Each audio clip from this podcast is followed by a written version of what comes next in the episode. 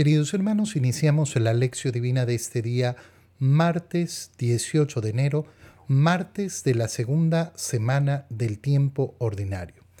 Por la señal de la Santa Cruz de nuestros enemigos, líbranos, Señor Dios nuestro, en el nombre del Padre y del Hijo y del Espíritu Santo. Amén.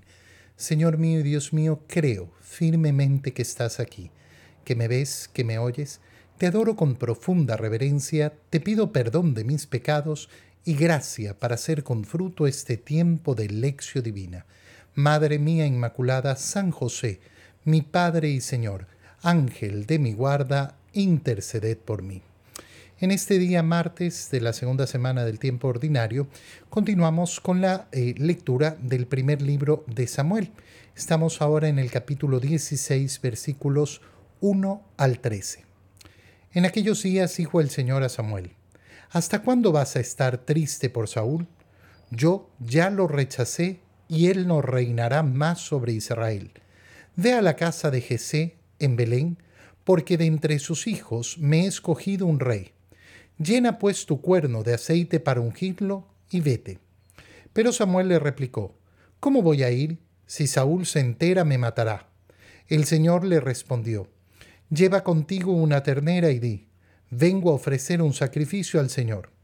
Invita a Jesé al sacrificio y yo te indicaré lo que has de hacer. Luego ungirás al que yo te señale. Hizo Samuel lo que el Señor le había dicho.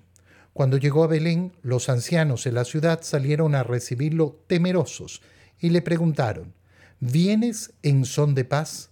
Les respondió, sí, vengo a ofrecer un sacrificio al Señor purifíquense y vengan conmigo al sacrificio. Luego purificó a Jesé y a sus hijos y los invitó también al sacrificio. Cuando se presentaron ante él al ver a Eliab, el hijo mayor de Jesé, Samuel pensó, Este es, sin duda, el que voy a ungir como rey. Pero el Señor le dijo, No te dejes impresionar por su aspecto ni por su gran estatura, pues yo lo he descartado, porque yo no juzgo como juzga el hombre. El hombre se fija en las apariencias, pero el Señor se fija en los corazones. Entonces Jesé llamó a su hijo Abinadab y lo hizo pasar ante Samuel, el cual le dijo, tampoco a escogido, lo ha escogido el Señor. Jesé hizo pasar a Samá, pero Samuel le dijo, a este tampoco lo ha elegido el Señor. Así fueron pasando ante Samuel siete de los hijos de Jesé. Pero Samuel dijo, ninguno de estos es el elegido del Señor. Luego le preguntó a Jesé, ¿son estos todos tus hijos? Él respondió, falta el más pequeño, que está cuidando el rebaño. Samuel le dijo, hazlo venir porque no nos sentaremos a comer hasta que llegue.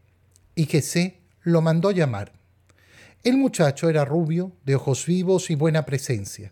Entonces el Señor dijo a Samuel, levántate y úngelo, porque éste es.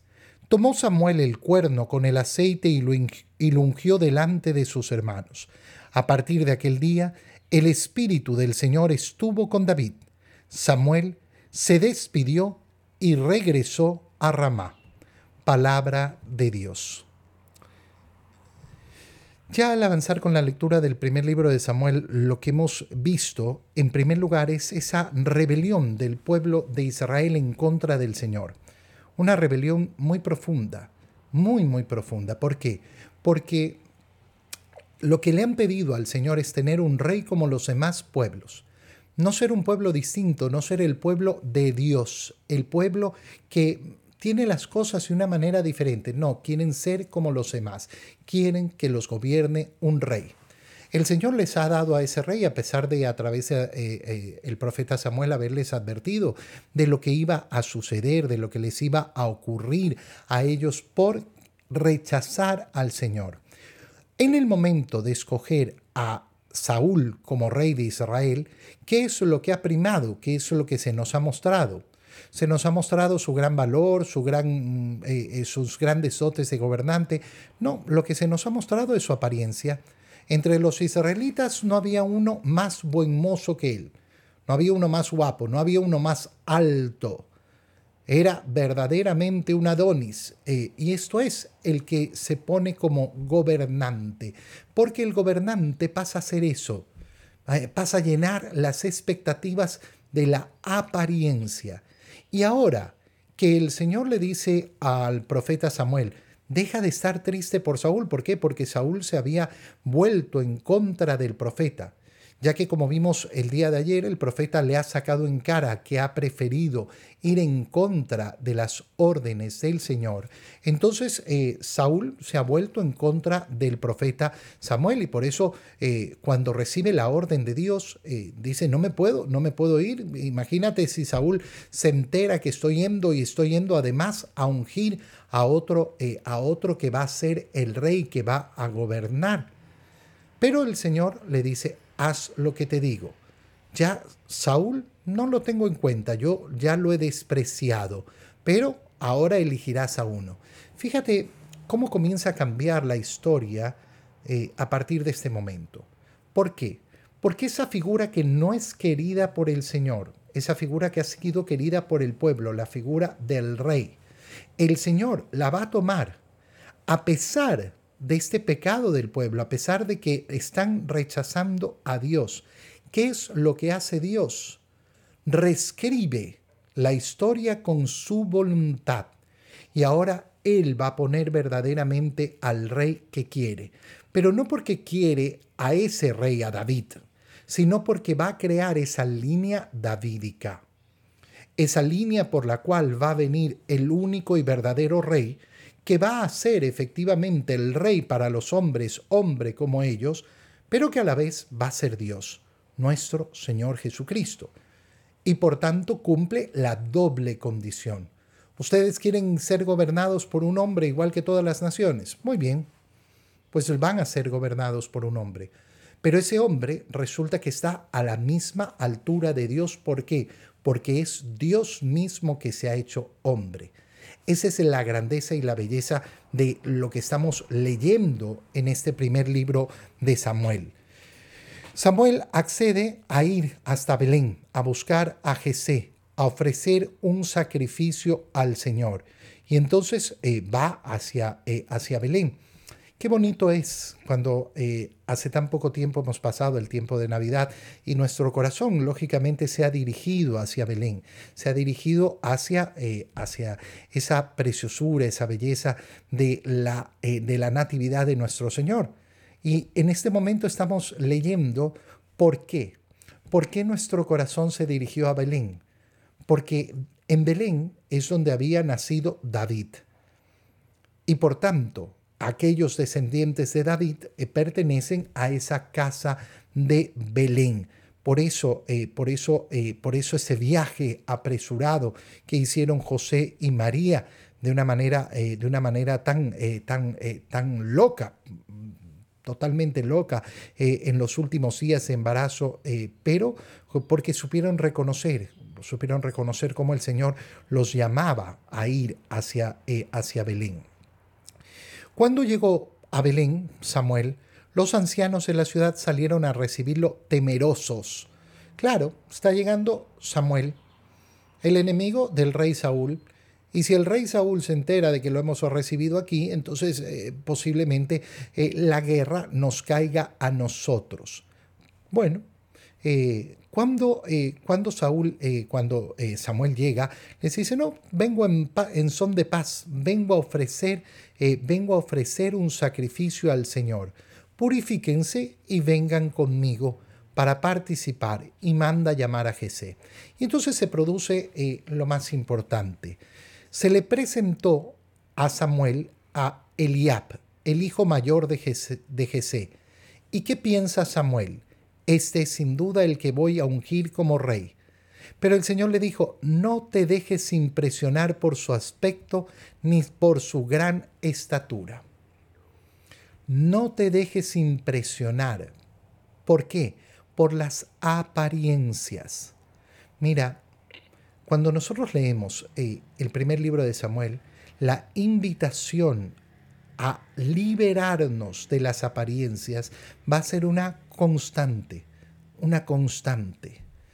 Y yo me tengo que preguntar y preguntarme verdaderamente, ¿yo he sido liberado de las apariencias? ¿Me he liberado de las apariencias o no? ¿O sigo efectivamente metido con las apariencias? Y más todavía, ¿yo estoy preocupado de aparentar? ¿Yo estoy acostumbrado a mostrarle al mundo una apariencia? Mira, el camino de esta liberación no es un camino, no es un camino que uno puede dar por concluido nunca. ¿Por qué? Porque siempre estamos enfrentados a esas apariencias. Siempre, siempre, siempre estamos eh, embullidos en un clima social donde las apariencias son tan importantes. Se nos ha educado, se nos ha educado muchísimo en torno a las apariencias. Nuestro modo de interactuar con los demás siempre está basado también en tantas apariencias, porque estamos acostumbrados, lógicamente, a saber comportarnos delante de los demás eh, y, a, a transformar muchas veces nuestra forma de actuar. Por tanto, siempre tenemos que estar viendo cuál es el límite de la buena educación y cuál es el, eh, el punto donde yo comienzo a aparentar lo que no soy. Tengo que estar examinando continuamente qué tanto influyen en mí las apariencias, cuáles son los juicios que yo realizo a partir de las apariencias. Qué bonito pedirle, pedirle al Señor verdaderamente esa liberación. Y efectivamente, eh, eso es lo que le dice, eh, lo que le dice a Samuel. No te dejes impresionar. ¿Por qué? Porque yo no juzgo como juzga el hombre. El hombre se fija en las apariencias, pero el Señor se fija en los corazones. El juicio de Dios nunca, nunca va a depender de nuestras apariencias.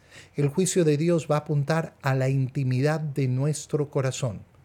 Por eso es que tenemos que eh, tener claridad en nuestra conciencia y saber que el juicio del mundo no nos va a servir de nada, de absolutamente nada, nunca.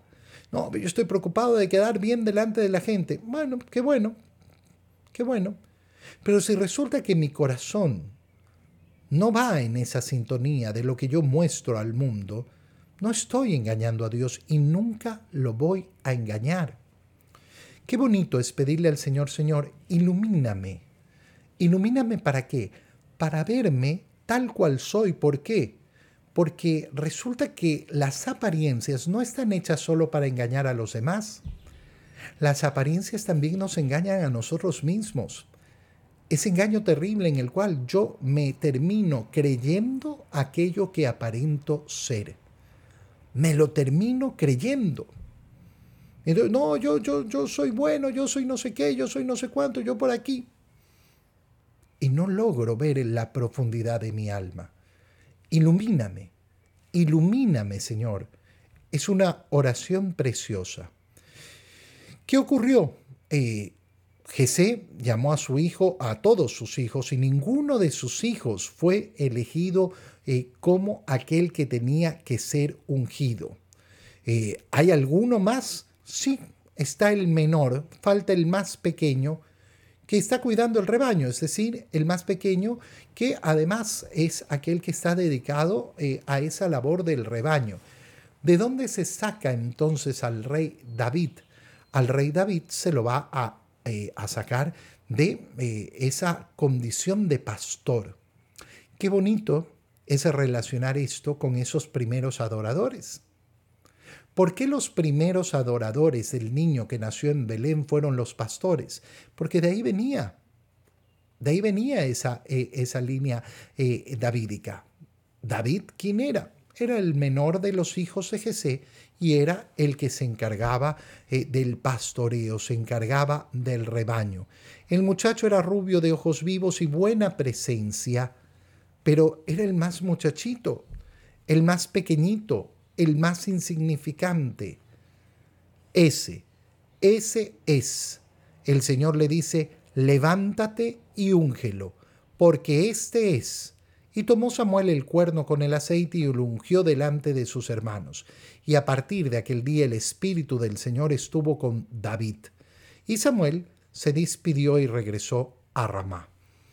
Se termina efectivamente ungiendo a David.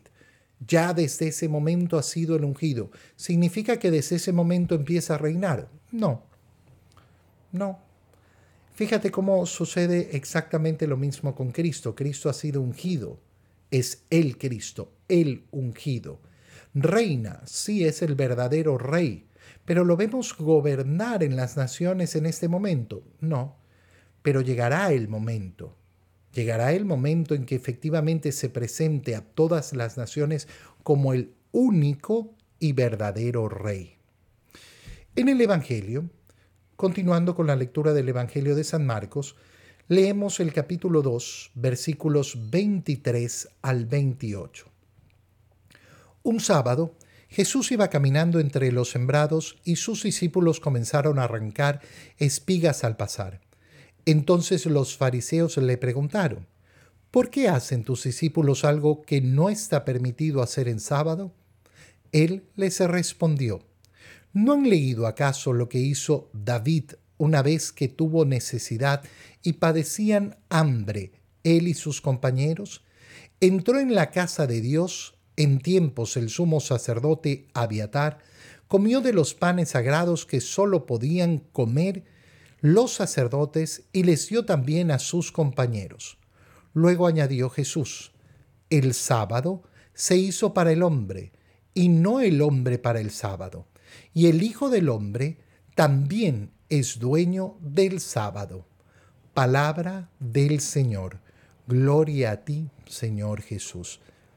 Eh, importantísimo ver cómo continúa la misma escena que leíamos ayer. Ayer veíamos cómo al Señor le reclaman por qué los discípulos de Juan y los discípulos de los fariseos hacen ayuno y los tuyos no. Ahora nos metemos en la cuestión del sábado. Hemos pasado del ayuno a la cuestión del sábado.